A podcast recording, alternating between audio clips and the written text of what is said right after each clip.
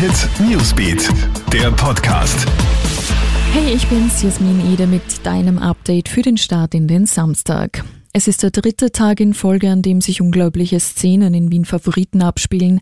Erneut veranstalten Kurden und linke Aktivisten eine Protestkundgebung und wieder kommt es zu Provokationen türkischer Faschisten.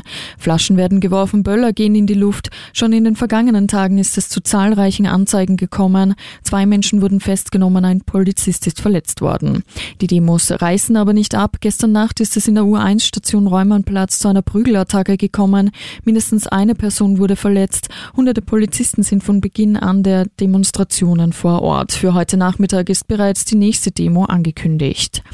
Die Zahl der Neuinfizierten in Österreich ist auch gestern wieder angestiegen. Laut Gesundheitsministerium sind 476 aktiv erkrankt. Das sind 17 mehr als noch am Vortag und 27 mehr seit Montag. Laut der aktuellen Modellrechnung der AGES liegt die Reproduktionszahl in Österreich bei 1,1. Das bedeutet, dass eine infizierte Person mehr als einen Menschen mit dem Coronavirus ansteckt. Insgesamt sind in Österreich bisher 17.494 Menschen positiv auf das Coronavirus getestet worden.